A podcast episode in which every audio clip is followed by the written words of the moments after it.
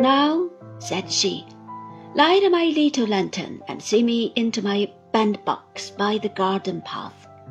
For there was a communication between our cottages in that direction. Give Betsey Trotwood's love to Blossom when you come back, and whatever you do, Trot, never dream of setting Betsey up as a scarecrow. For if I ever saw her in the glass, she's quite grim enough and gaunt enough her private capacity. With this, my aunt tied her head up in a handkerchief, with which she was accustomed to make a bundle of it on such occasions, and I escorted her home. As she stood in her garden, holding up her little lantern to light me back, I thought her observation of me had an anxious air again, but I was too much occupied in pondering on what she had said and too much impressed, for the first time, in reality, by the conviction that Dora and I had indeed to work out our future for ourselves, and that no one could assist us to take much notice of it. Dora came stealing down in her little slippers to meet me now that I was alone, and cried upon my shoulder and said I had been hard hearted and she had been naughty and I said much the same thing, in effect, I believe. And we made it up and agreed that our first little difference was to be our last, and that we were never to have another if we lived a hundred years. The next domestic trial we went through was the ordeal of servants.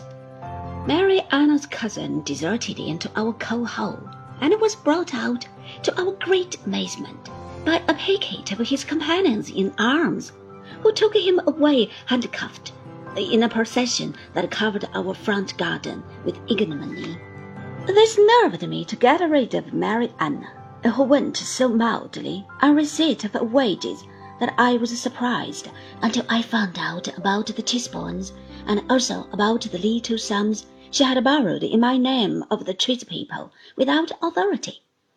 After an interval of Mrs. Kidgerbury, the oldest inhabitant of Kentish Town, I believe, who went out charing, but was too feeble to execute her conceptions of that art, we found another treasure, who was one of the most amiable of women, but who generally made a point of falling either up or down the kitchen stairs with a tray, and almost always plunged into the parlour, as into a bath with the tea things. The ravages committed by this unfortunate rendering her dismissal necessary.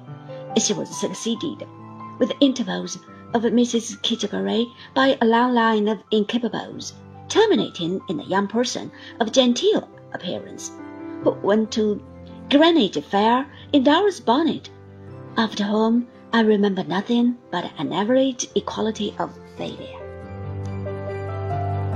Everybody we had anything to do with seemed to cheat us. Our appearance in a shop was a signal for the damaged goods to be brought out immediately. If we bought lobster, it was full of water. All our meat turned out to be tough, and there was hardly any crust to our loaves. In search of the principle on which joints ought to be roasted, to be roasted enough and not too much, I myself referred to the cookery book, and found it there established as the allowance of a quarter of an hour to every pound, and say a quarter over. But the principle always failed us by some curious fatality, and we never could hit any medium between redness and cinders. I had reason to believe that in accomplishing these failures, we had incurred a far greater expense than if we had achieved a series of triumphs. It appeared to me on looking over the treatment books, as if we might have kept the basement story paved with butter. Such was the extensive scale of our consumption of that article. I don't know whether the excise returns of the period may have exhibited any increase in the demand for pepper, but if our performances did not affect the market, I should say several families must have left off using it. And the most wonderful fact of all was that we never had anything in the house.